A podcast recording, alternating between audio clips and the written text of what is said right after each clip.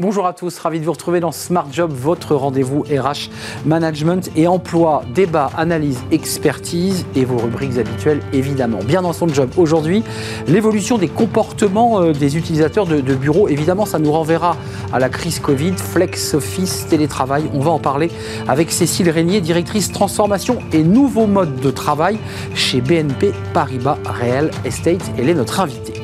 Le cercle RH, euh, quelques petits changements, vous l'avez peut-être constaté, euh, dans les congés payés et les arrêts maladie. Trois arrêts de la Cour de cassation chamboulent un peu tout et ça suscite un, vif débat, euh, notamment chez les partenaires sociaux. on en parlera avec Éric Chevet, le vice-président de la CPME, et Justine Corré, avocate en droit social. On fera un point très précis et très juridique sur ce sujet. Et puis enfin, fenêtre sur l'emploi, les enjeux RH du secteur de la petite enfance, un secteur pénurique. On en parlera avec Claire Lano, dirigeante fondatrice de Babichou Service. Ils ont fait un job dating justement pour donner envie à la nouvelle génération eh bien, de se lancer dans la carrière. Tout de suite, c'est bien dans son job.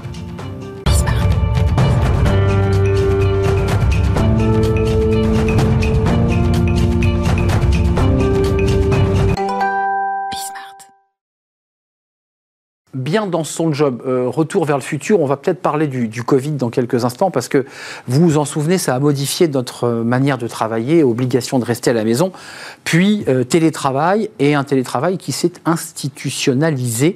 On en parle avec Cécile Régnier. Bonjour Cécile. Bonjour. Ravi de vous accueillir. Vous êtes directrice transformation nouveau mode de travail, donc euh, l'intitulé de votre poste nous dit tout chez BNP Paribas Real Estate une étude Opinionway, on va la commenter dans quelques instants, qui montre qu'il y a quand même réellement une, la place est grande, la place donnée au télétravail est importante.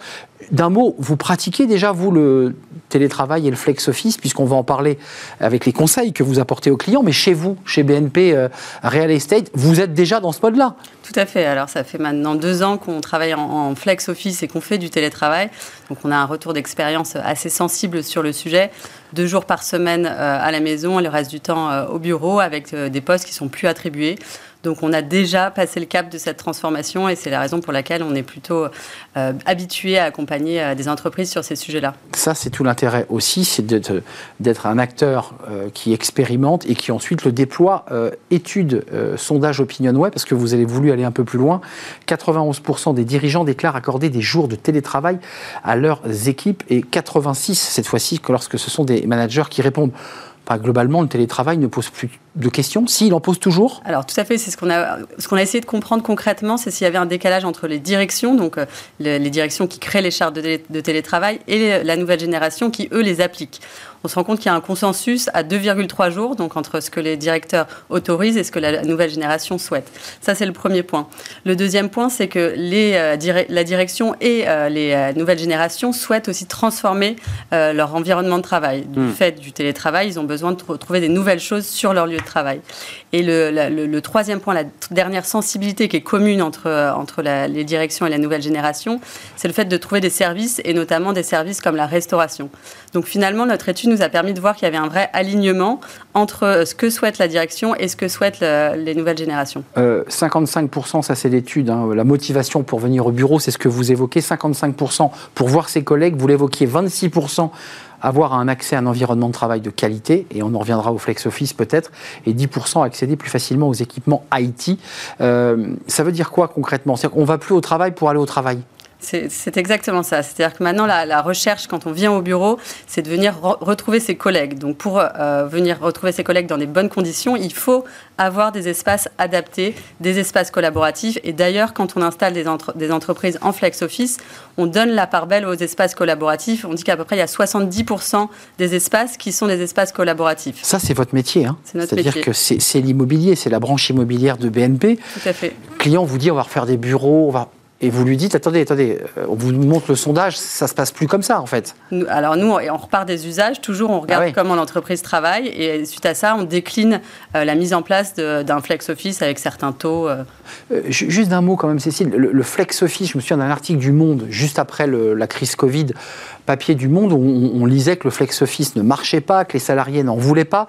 Est-ce que vous tordez le coup Vous dites effectivement, ça a mis du temps à s'installer? Alors ça, ça met du temps à s'installer, en effet, c'est une vraie transformation de l'environnement de travail, une vraie transformation des habitudes, donc ça nécessite un accompagnement. Et là aussi, l'étude nous le montre, il y a un dirigeant sur deux qui n'a pas accompagné le passage en flex office, donc ça c'est vraiment nécessaire. Maintenant, le point qui est important dans ces environnements de travail, c'est d'animer les bureaux. Aujourd'hui, on dit, on, pense euh, qu'un bon emplacement et euh, un environnement de travail moderne avec euh, une, technologie adaptée suffit. Non, ce qu'il faut derrière, c'est venir animer, c'est venir organiser des événements pour faire en sorte, en sorte justement que, que l'émulation se crée. Il y a quand même un chiffre 55% des dirigeants, pour terminer cet échange par rapport à votre cœur de métier, des dirigeants reconnaissent que la décision immobilière s'est complexifiée au vu de l'augmentation des critères et des parties prenantes à impliquer. Ça veut dire quoi? Ça veut dire qu'il y a beaucoup plus de paramètres avant lorsqu'on fait un choix immobilier. Exactement. Avant, on se concentrait uniquement sur la localisation, sur l'attractivité mm. et sur le financier. Maintenant, il y a les nouveaux enjeux qui sont notamment des enjeux RSE qui deviennent prépondérant dans le choix et dans la décision. Mais comment, comment ils impactent l'immobilier là C'est dans l'isolation. Euh... Alors, ça peut être des labels et des certifications qui sont liés à, l'immeuble. Ça peut être sur la qualité de vie au travail, sur l'environnement euh, euh, autour des bureaux. Le rooftop. Ça peut être le rooftop.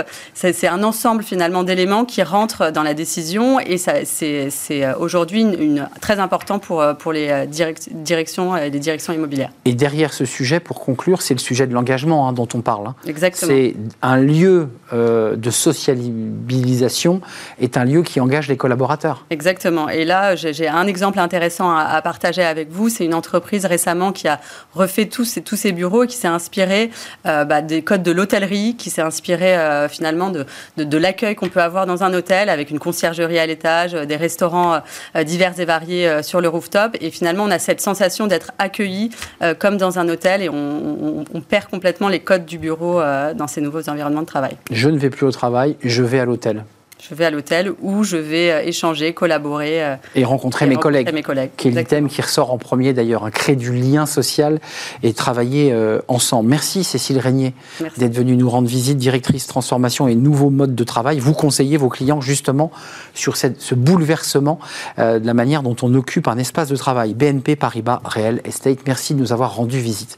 Le cercle RH, c'est tout de suite, et ça concerne d'ailleurs tous les dirigeants. on va commenter eh bien un sujet passionnant, les congés payés et les arrêts maladie, avec trois arrêts de la Cour de cassation pour s'aligner à l'Europe, qui suscitent, on va le, on va le découvrir, un vif débat. Euh, on le découvre évidemment dans, dans le débat du cercle RH.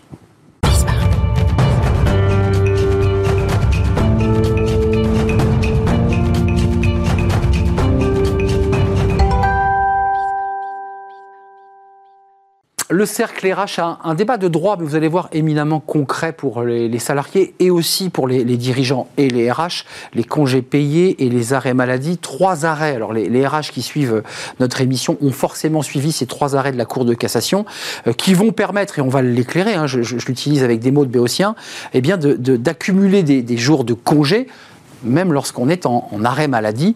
Et je pense évidemment aux arrêts longue durée pour des salariés qui sont sur des arrêts longs, six mois, un an. Euh, et ça suscite un, vif débat chez les partenaires sociaux. Éric Chevet, merci d'avoir euh, répondu à notre invitation. Vice-président de la CPME, les petites et moyennes entreprises.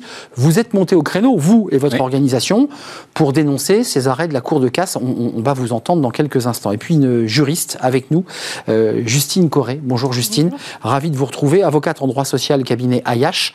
Euh, je commence d'abord par les partenaires sociaux, parce qu'on va avoir l'éclairage du droit, évidemment, mais euh, l'idée euh, et je parle sous le contrôle d'une avocate, c'est évidemment toujours de, s'aligner selon les, règles européennes.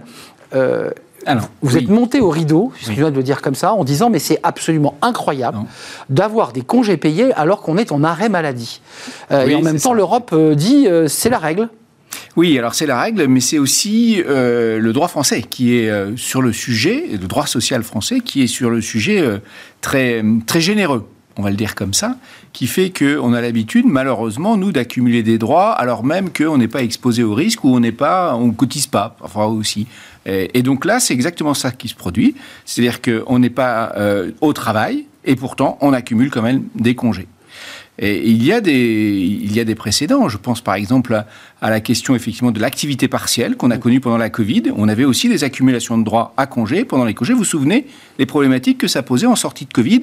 Mais oui, mais c'est pas possible. Il y a une dette sociale là. Comment on fait pour la payer? Il faut écluser ces jours. Eh c'est exactement le même modèle qui se reproduit là, mais alors évidemment explosé euh, sur le plan de sur le plan de l'impact, puisque euh, nous avons euh, maintenant euh, cet arrêt qui nous dit, ben, au bout de trois ans euh, d'inaptitude, enfin de pas d'inaptitude, Non. de de- de- d'arrêt d'arrêt maladie. Oui, parce que justement. Eh bien, justement, vous n'êtes pas d'inaptitude, c'est ça le problème. Eh bien, vous, euh, vous accumulez des droits et donc vous arrivez, quand vous reprenez le travail, vous commencez avec euh, trois, enfin quatre mois de congé. Quoi. C'est ça, puisque c'est si la règle aurait 5 semaines de congés payés, 6 parfois, Et- fois 3 le nombre d'années, Ouais. on, on démarre derrière avec 4 mois de vacances. Euh, maître, parce que là c'est le droit, Mm. euh, on, on s'aligne bien à travers ces trois arrêts de la Cour de casse euh, au droit euh, de l'Union européenne. Ça veut dire quoi? Ça veut dire que c'est une décision qui a été prise au sein de l'Union, où d'autres pays pratiquent déjà cette règle, et on, on se, on se rallie à la règle majoritaire? Alors, vous avez raison, la racine historique de ces décisions de la Cour de cassation, hein, parce qu'il y en a trois sur le sujet, euh, c'est le droit européen, mais un droit européen qui s'est construit par strates successives sur ce sujet-là.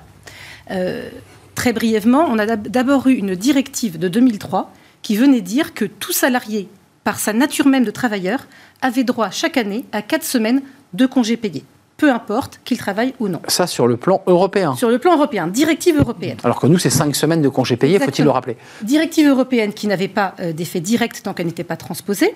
Et la Cour de justice de l'Union européenne est venue dire ce droit, elle est venue dire expressément, ce droit ne peut pas être conditionné à euh, l'exercice d'un travail effectif. C'est un droit absolu lié à la qualité de travailleur. Sauf que Toujours de par cette absence d'effet direct de la directive qui n'était pas transposée, un salarié ne pouvait pas l'invoquer dans un litige contre son employeur en France. Donc le sujet ne venait pas jusqu'à nous. Et puis, nouvelle offensive de la Cour de justice de l'Union européenne en 2018, cette fois, qui est venue dire, cette fois sur la base de la Charte des droits fondamentaux de l'Union européenne, et qui est venue dire l'article de cette charte, 31-2, qui prévoit un droit pareil euh, à l'acquisition de congés payés liés à la qualité de salarié. Ce droit est d'effet direct. Et j'invite tous les juges nationaux à écarter une disposition nationale qui serait contraire à cela. D'accord. Et c'est là-dessus qu'a pris appui la Cour de cassation pour rendre ces décisions euh, qui viennent, euh, euh, certes, aligner le droit français sur le droit européen, mais bouleverser l'équilibre financier des entreprises. Juste, que- quels sont les recours? Parce qu'on voit que la Cour de casse, c'est la dernière juridiction, la juridiction ultime. Après, il y a la, la cour, les cours européennes. Mais quelles sont euh, les marges de manœuvre que vous, chef d'entreprise et représentant de la CPME, vous avez Vous, n'avez pas d'autre choix que d'appliquer cette Alors, règle, nous sommes d'accord. a- ben, Bien sûr, de toute façon, enfin, les les tribunaux nous la feront appliquer de toute façon. Donc euh, nous avons pour le moment un risque, un passif social à enregistrer dans nos entreprises. Donc ça a des conséquences immédiates au 31 décembre, là, puisque les entreprises vont devoir enregistrer dans leur compte le passif social correspondant, si jamais ils sont exposés, hein, correspondant à, à- à- à cette, à, cette, cette nouveauté. Ce qui fait que mais déjà, d'ores et déjà, il y a des entreprises qui vont se retrouver, par exemple, en négatif et qui vont avoir du mal à renégocier des prêts bancaires, etc. Ça impacte le bilan. hein. Mais oui, ça impacte le bilan, effectivement. Et donc, dès, dès maintenant, on parle d'un passif social sur l'ensemble des entreprises françaises de l'ordre de 2 milliards et demi d'euros. Donc quand on accumule tous les jours de congés à prendre Absolument. avec les salariés en arrêt maladie, ça fait 2 milliards et demi. Bah, les premiers chiffres euh, semblent dire, ça. Je sais qu'il y a des groupes qui sont en train d'évaluer pour la fin de l'année leur passif social concernant, ça. Donc c'est absolument énorme, effectivement. Et donc nous, la première réaction à la CPME quand on a vu arriver euh, cet arrêt, on s'est dit bon, alors c'est une directive européenne, va falloir revenir dessus.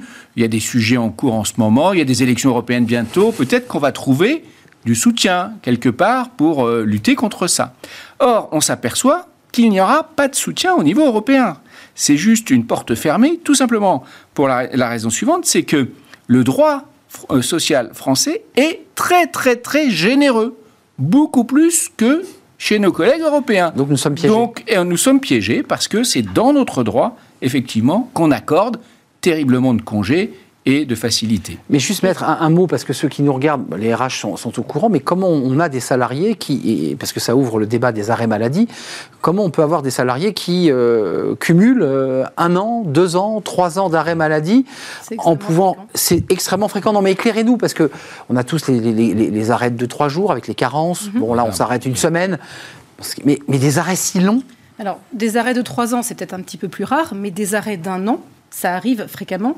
Et effectivement, un salarié qui serait absent un an, en sortie d'arrêt de, travail, aura droit à ces cinq semaines euh, de congés payés comptabilisés. Avant ces décisions de septembre, euh, C'était pas le cas. c'était pas le cas. Il reprenait le travail, il n'avait pas accumulé ses droits au- à la aux le- vacances. Le, le principe du droit du code du travail pardon, français avant ces arrêts, le code du travail dit euh, l'acquisition de congés payés est la contrepartie d'un travail effectif.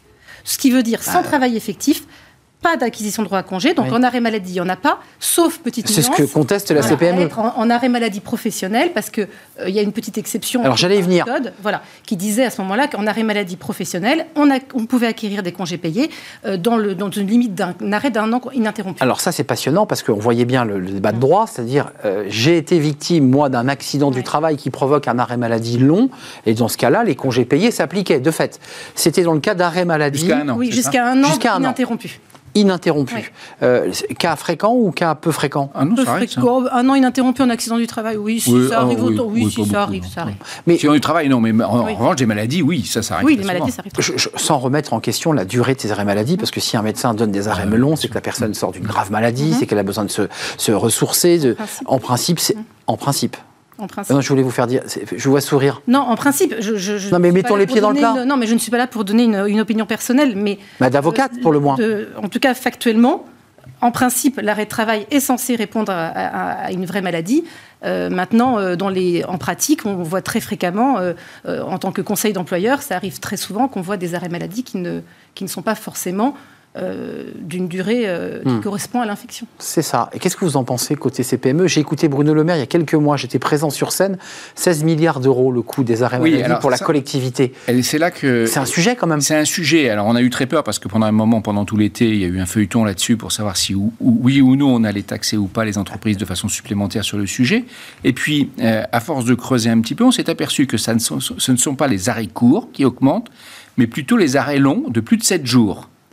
Ce qui fait que euh, le- le- la franchise qu'on accorderait au début n'a pas d'impact sur les arrêts de plus de 7 jours. Donc le problème, il est autre. Il n'est pas sur les petits arrêts qui sont des arrêts dont certains peuvent être qualifiés de confort, mais c'est pas ça le, le- le nœud du problème. On a un problème plus global, plus large, sur les arrêts plus longue durée. Mais les, euh, les, allées- les, les arrêts de très longue durée, ça arrive quand même très souvent. Moi, je n'ai pas une grosse entreprise, mais j'avais un salarié quand j'avais plusieurs magasins, j'en ai plus qu'un aujourd'hui, mais à l'époque, et ça m'est arrivé d'en avoir un arrêté trois ans. Et je me dis, avec le recul, que si jamais j'avais été soumis à ce qui vient de se passer là, eh bien, probablement que la boîte aurait sauté avec le passif. Très, très clair. Donc c'est ça le risque Ouais. aujourd'hui. On entend obligation de faire respecter la loi, le juge la fera appliquer, c'est ce que nous dit euh, la CPME, mais vous, côté avocat, euh, vous donnez des conseils à vos clients et vous leur dites de la même manière, vous n'avez pas le choix, il faut l'appliquer. Qui peut transformer et puis qui peut changer cela? Il faut remonter euh, lors des, des Alors- grands, des grands sommets européens et pour reposer le problème. Euh, Comment on fait là? On détricote ou pas? Pour moi, on va pas pouvoir remonter sur les grands sommets européens parce que c- on n'est même plus sur la directive, on est vraiment sur cette charte des droits fondamentaux Ouais. de l'Union européenne. Intouchable. L'article d'applicabilité directe. Donc on a cet arrêt de la CJUE, je vois pas comment on peut revenir là-dessus.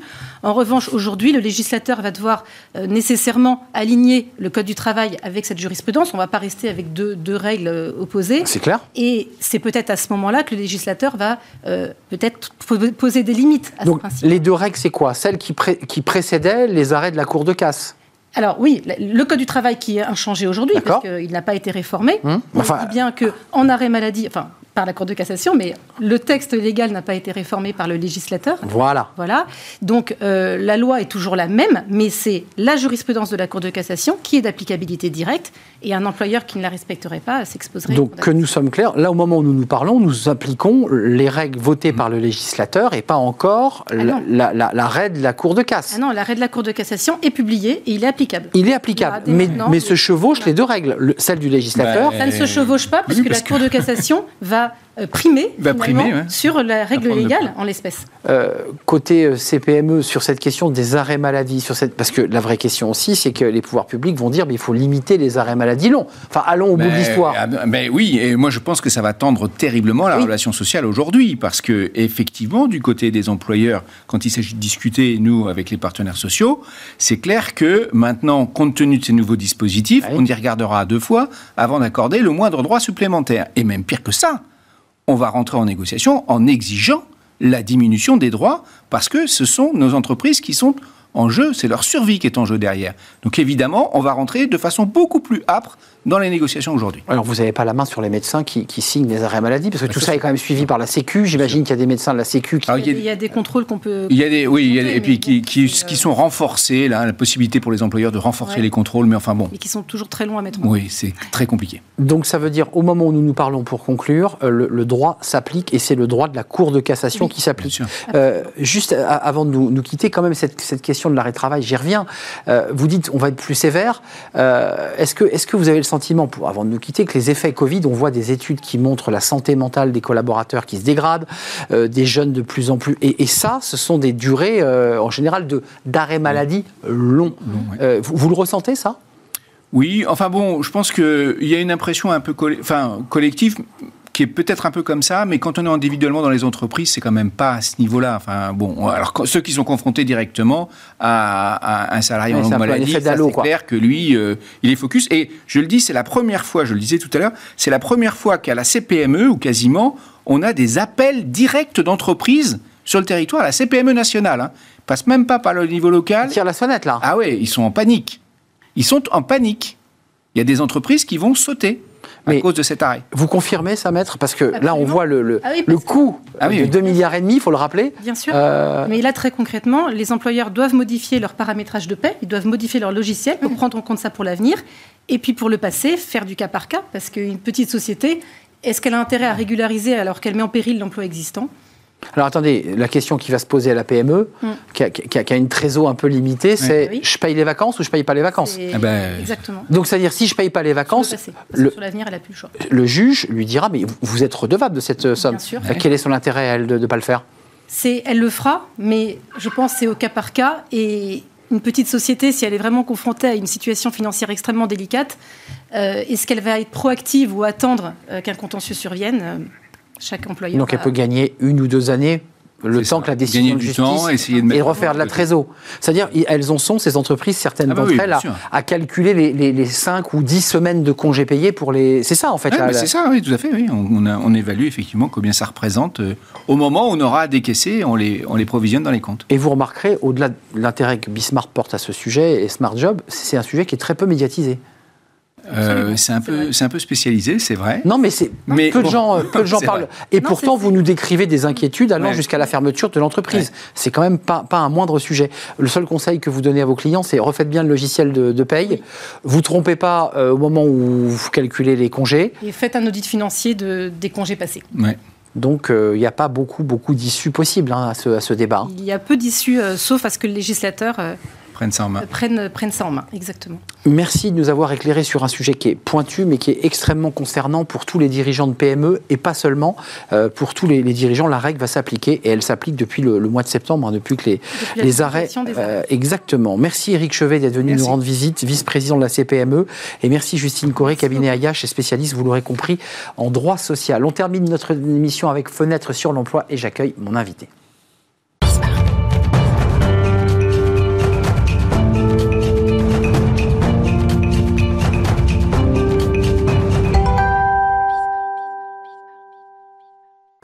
Fenêtre sur l'emploi, la petite enfance, ça c'est un sujet important parce qu'il fait partie des, métiers pénuriques dans la liste des métiers. Il y a les métiers de la petite enfance et on va en parler avec Claire Lano qui essaie de faire bouger les lignes, dirigeante, fondatrice de Babichou Service avec un S. Euh, ravi de vous accueillir. Euh, vous confirmez que ça reste quand même un secteur où il faut quand même fortement se battre pour recruter Bonjour, merci de m'accueillir. Oui, tout à fait. Il faut se battre. Et euh, en même temps, il y a plein d'enjeux euh, autour euh, de la petite enfance. Plus globalement, on est dans le monde des services à la personne. Petit rappel, 1,2 million de personnes qui travaillent en France dans, ce secteur. C'est à peu près 7% des emplois. Si on refait un focus sur la garde d'enfants et l'aide à la famille, c'est à peu près 15, 15%. On a quand même 170 000 personnes en permanence qui travaillent dans ces secteurs. Et euh, si on se projette à l'horizon 2030, euh, avec tous les, départs en retraite, il va falloir créer plus de 80 000 emplois. Euh, 3500 postes à pourvoir, ça c'est chez vous. C'est colossal. Quand on voit ce chiffre brut, il est colossal. Job dating au mois de septembre pour donner envie aux jeunes et aux moins jeunes d'ailleurs, parce que ça ne concerne pas que les jeunes, pour garder nos enfants de 0 à 12 ans, pour le dire simplement. Qu'est-ce qui se passe dans ce secteur? C'est quoi? C'est le problème des salaires?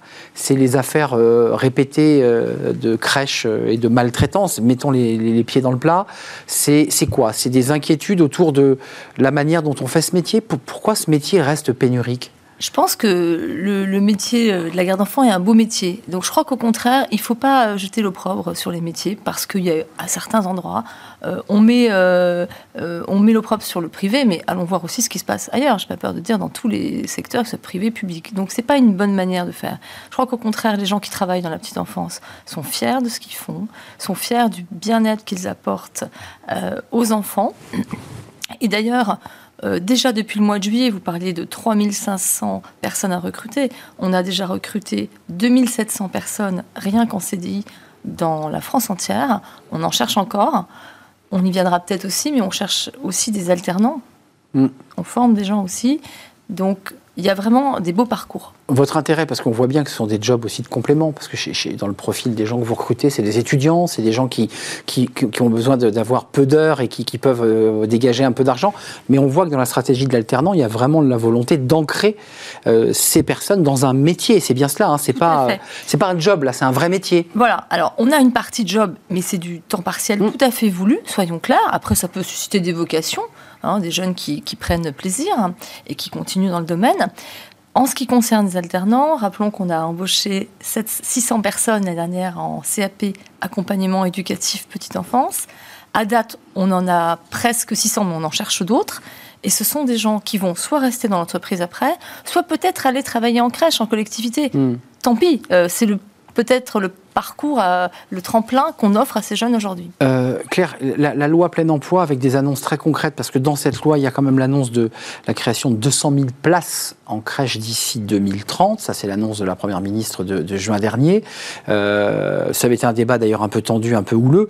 Qu'est-ce que vous en pensez? Parce que c'est intéressant de créer des places, mais, si globalement les crèches ferment dans les grandes villes, faute, faute de salariés, bah, on aura des coquilles vides je pense que le modèle de la grosse crèche n'est pas un modèle euh, dans lequel les gens se retrouvent. Nous, on, récupère énormément de gens qui sont fatigués des usines, euh, je hmm. dirais, j'ose dire, à, bébé. Euh, nous, par exemple, on est dans l'accueil individuel. On, s'occupe d'un, deux, trois, quatre enfants. Donc, on gère une fratrie. Ce qui est intéressant, c'est qu'on voit les évolutions des enfants. Et donc, ça, ça intéresse les gens. Ça fait sens. Donc, c'est un beau métier et les personnes nous le disent. Un, dernier mot avant de nous quitter, le salaire, parce que je, l'évoquais parmi les, sujets de, frein. Comment on augmente les salaires? Parce que quand on parle à des, assistantes maternelles, à ces femmes, la plupart du temps qui sont dans, les crèches, vous disent, mais je gagne pas assez. Alors, on ne peut pas jouer euh, indéfiniment sur les salaires. On joue le jeu, c'est-à-dire qu'on a effectivement répercuté les hausses de SMIC, et que ce soit d'ailleurs sur les intervenants que sur les collaborateurs. On a des encadrants aussi, hein, pour un métier passionnant. on, a joué le jeu, après on offre des conditions d'accueil, de suivi, d'encadrement, de proximité. On n'est pas une plateforme d'intermédiation. Nous, on travaille avec des hmm. vrais gens, on accueille les gens, hmm. on leur offre des formations. Vous n'êtes pas le Uber de, la garde d'enfants, hein. vous êtes une vraie entreprise euh, enracinée. Exactement. Exactement. On maintient le lien et c'est hyper important de créer du lien social avec les clients, mais aussi au sein de nos entreprises. Merci Claire Lano. Combien de postes à pourvoir là avant de nous quitter? On a dit 3500, mais ça, ça s'est réduit depuis le job dating, j'imagine bah, Encore 1500 et aussi euh, sur l'alternance, plusieurs centaines de postes partout en France. Donc n'hésitez pas à aller sur nos, différents sites. 1500, allez sur le site de Babichou Service. Merci Claire Lano, vous êtes la dirigeante de cette belle entreprise et la fondatrice, faut-il le, rappeler. À très très bientôt. Merci. C'est la fin de notre émission. Ravi de l'avoir partagé avec vous cette euh, émission. Je remercie toute l'équipe qui est derrière, dans l'ombre, Andrel à la réalisation, euh, Saïd euh, pour le son et je remercie l'équipe de programmation, évidemment Nicolas Juchat et son acolyte. Merci à vous et je vous retrouve évidemment très très bientôt. Bye bye.